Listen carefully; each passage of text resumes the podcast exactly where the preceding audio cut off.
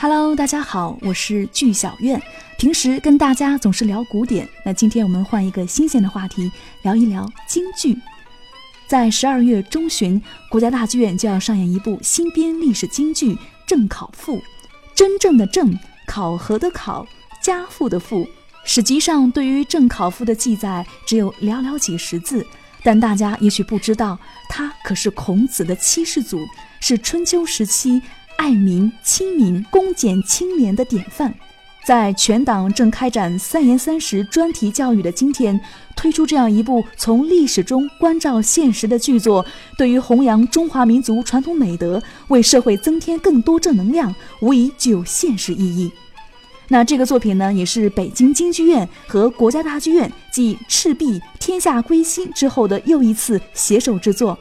国家大剧院副院长邓一江对于这次的合作充满期待。他表示，大剧院有责任推出这样一部既是主旋律又有艺术水准的京剧作品。《考夫》是我们大剧院制作的第四部京剧。那么这部京剧，呃，应该说从主题利益，哎是非常正能量的，而且又是国粹，大剧院有责任、有义务。来推出这样的，既是主旋律的，啊，又有中国传统文化，同时又有一定的艺术水准的这么一部京剧，所以讲从责任的角度，我们应该推崇。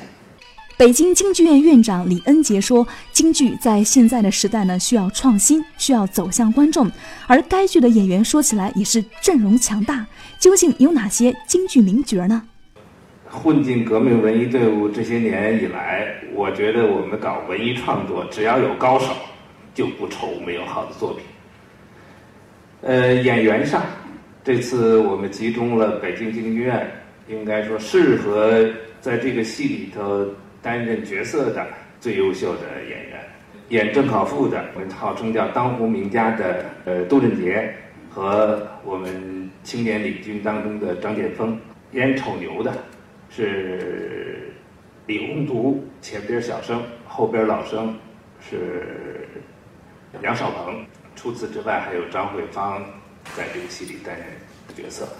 郑考赋的导演，北京人民艺术剧院院长任明表示，该作品将以七分传统、三分古风为舞台创作的总体理念，要有古代的风格、古代的意境、古代的美感。那这里面的传统和古风又会具体体现在哪里呢？我们后来谈到了，说它既是一个传统戏，啊，也很有现实意义，但同时又要保持我们京剧的传统，所以呢，基本上定了一个大的方向，就总体有一个大的方向，是七分传统，三分古风，就是古代的这个风格。因为这个郑考夫是孔子的七世祖啊，是上古时期。所以这个戏本身，它应该有这么三分：古代的风格、古代的意境啊，古代的，就是那种美感。所以在整个这个构思当中呢，包括它舞美啊，就是康伟老师那个舞美设计，他从古画也好，从他追求那种意境；包括宋丽老师从服装上也好，就是说他追求的那种，除了保持京剧传统的啊服饰以外，他很有自己的创造和发挥。所以我觉得这个戏呢，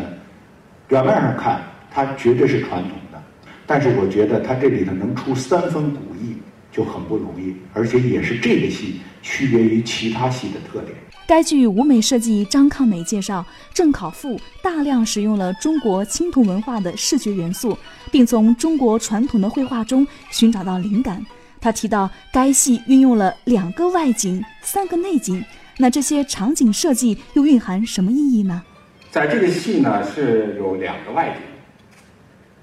三个内景，三个内景分别是三个主要人物的空间。其中呢，有这个郑考夫，有贪官，还有宋宣公，啊，这三个主要空间，主要通过场景啊去衬托。郑考夫的茅庐草居所显示的那种清正廉洁，那个贪官府邸的那种邪恶阴暗，还有宋宣公宫廷的庄重和贤明，力求呢，在外景的处理上呢，结合表演，啊，进行一些空间方面的具有现代意识的变化。